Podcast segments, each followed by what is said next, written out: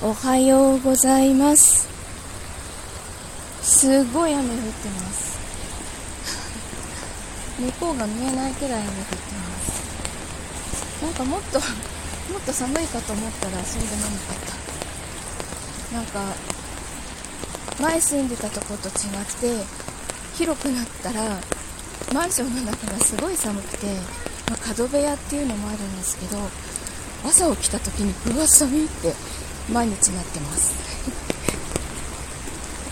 なんか前のとこってもうちょっと狭くて多分気密性もすごかったんだと思うんですけど相当こう冬になるまで暖房ってつけなかったんです。でも多分今のところは早めに暖房が必要になるような気がします。と今日は息子が遠足だそうで、と、